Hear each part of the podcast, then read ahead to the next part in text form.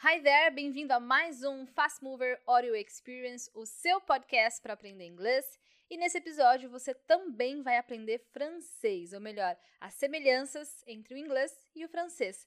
Eu convidei a minha amiga Elisa do canal Avec Elisa para conversarmos sobre esse assunto e você vai ver que interessante, quantas curiosidades, porque o francês, assim como o português, tem a raiz no latim. Então tem várias palavras que a gente consegue identificar com facilidade.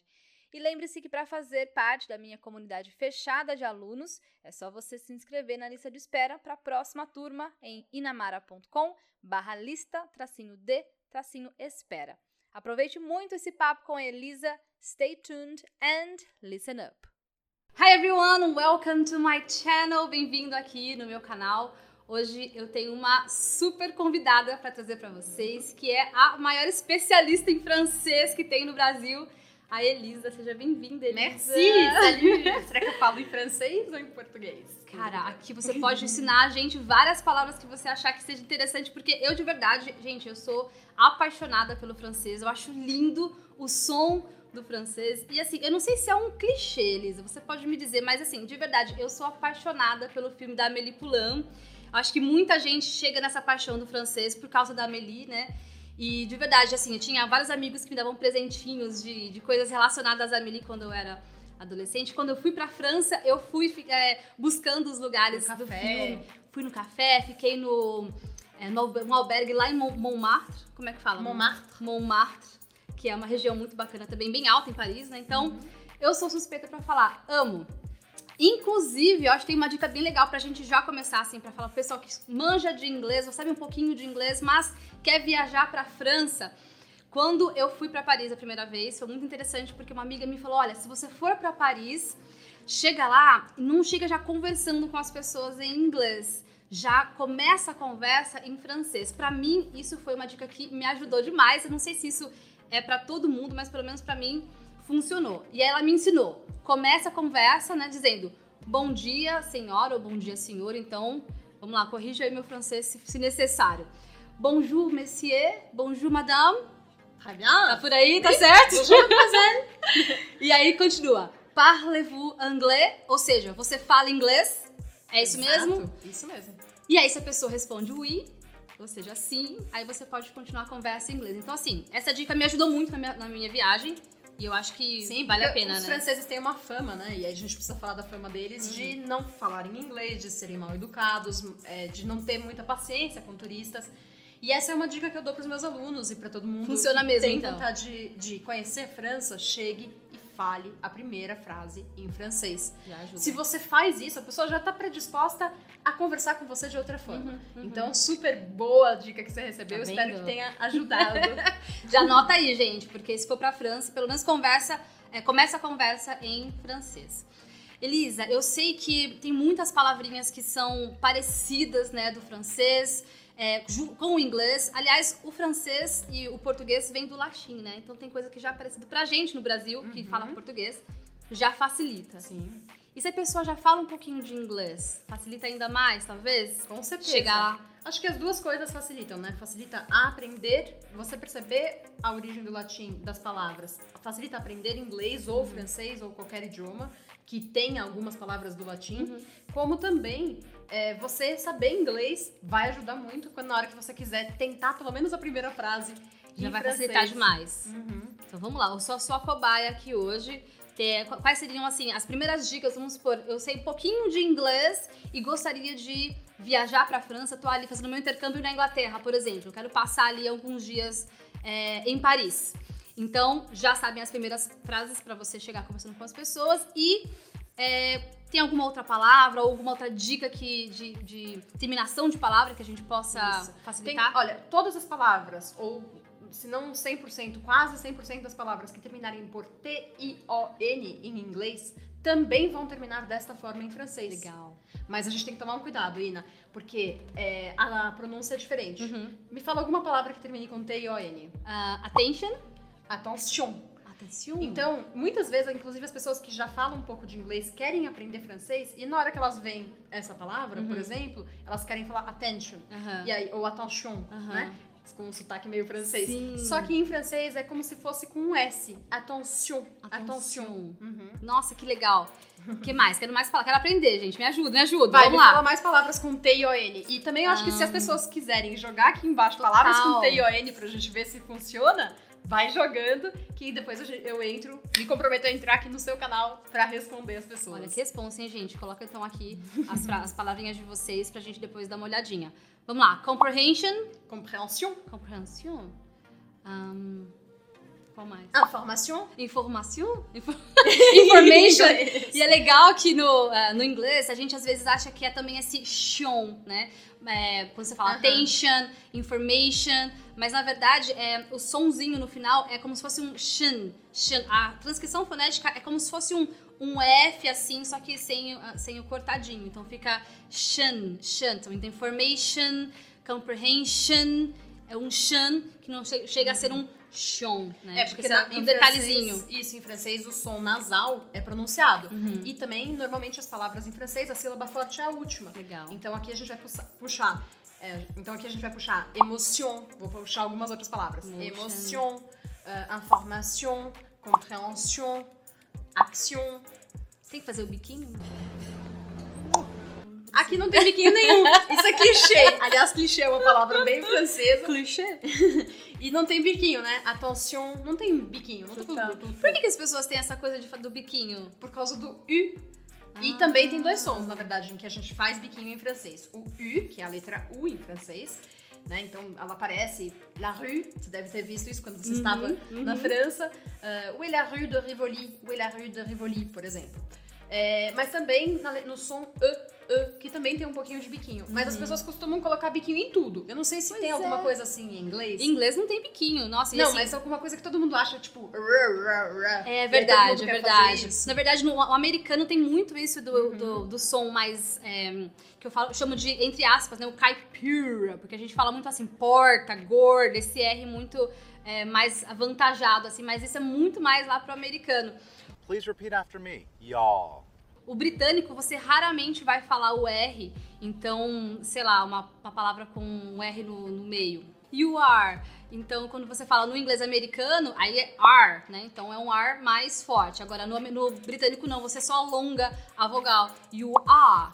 Então fica só A. É, raramente você vai falar legal. o, o R, você vai só alongar a, a vogal mesmo.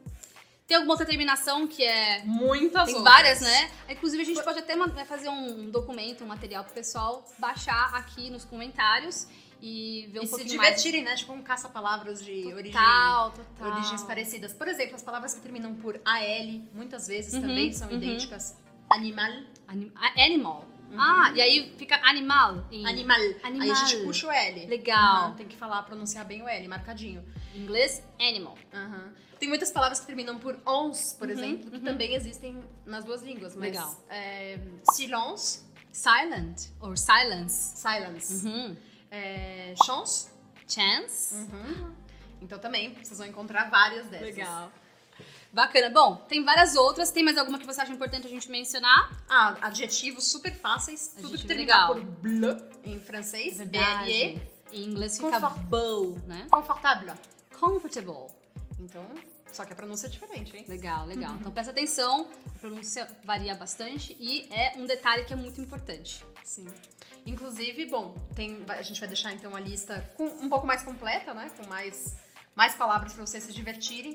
E aí, sabe essa, essa coisa assim, ah, francês não fala inglês. Eles falam, mas eles falam Pois afrancesado. é. E tem um so- sotaquezinho também, é bem puxado, pelo menos, assim. Muitas, Sim. eu tinha uma amiga francesa que trabalhava comigo lá na Dixon, em Londres, e era muito gostoso de ouvir o inglês dela com sotaque francês.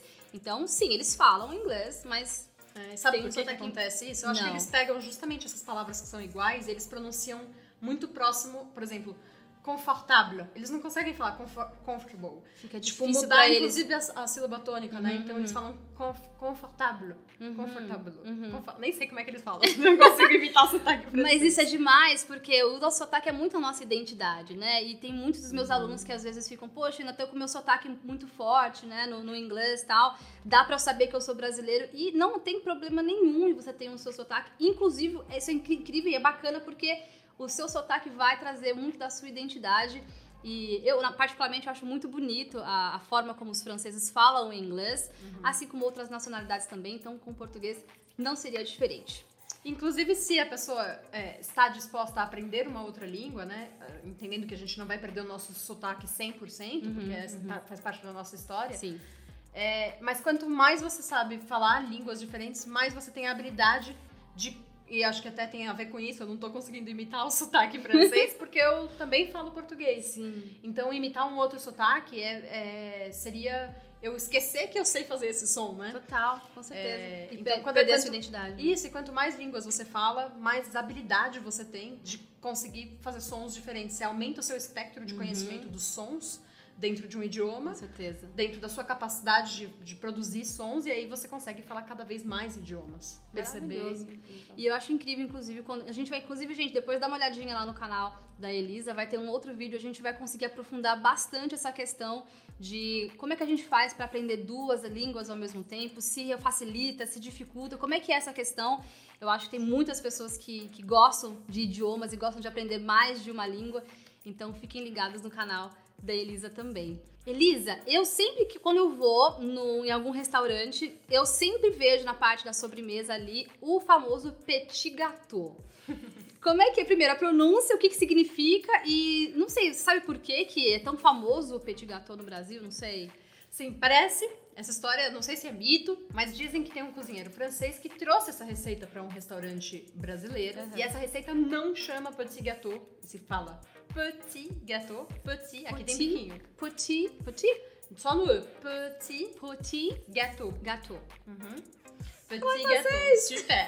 Então, o que acontece é que na língua francesa tem um monte de letra e a gente pronuncia um outro som. Porque se, se as pessoas olham assim, pra todas as letras que aparecem, muita gente vai querer falar petit Petit. gâteau, Uhum, né? uhum. Parece que tá escrito isso. Sim.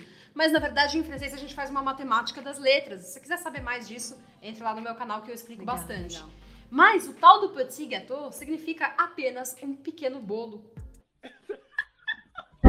Não quer dizer. Se você chegar na França e falar, Eu quero um pequeno bolo. "Ah, eu quero um petit gâteau, a pessoa vai ficar olhando pra você e pensando, um bolo pequeno? Quero um bolo pequeno. Aí ela vai trazer um pedaço pequeno de bolo. Mas pode ser que seja um bolo de qualquer coisa. Não vai ser aquele bolo de Sim. chocolate que dentro é derretido. que a gente tá acostumado com um sorvete, né? Então, assim, se você vai em algum restaurante no Brasil e tá lá no, na sobremesa petit gâteau, você sabe mais ou menos o que vai ser servido. Aquele bolinho com recheio de chocolate quente com um sorvete.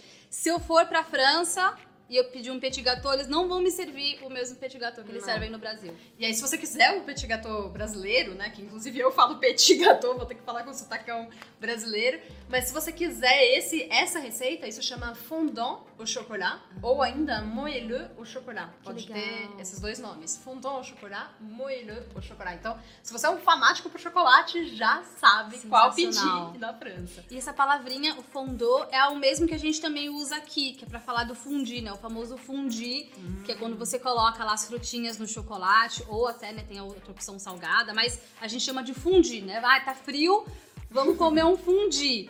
Na França também, como é que funciona se Bom, quiser comer um fundi na é super legal a, a, a relação que você fez com as duas palavras, porque não é a mesma palavra exatamente, mas é a mesma origem. Legal. E a origem delas é, tem a ver com algo derretido. Uhum, Então, no fondant au chocolat, é que o meio do bolo é derretido. legal. Já no fondue, que não é fondue, é fondue, com um biquinho do francês, é, é, é algo derretido também, mas ou é o Uhum. chocolate derretido Sim. que você vai mergulhar as frutas, ou é o queijo, queijo. derretido. Legal. Tá? Então, Então tem essa é- relação com a coisa estar derretida. Sim, tem a ver com o derretimento da coisa.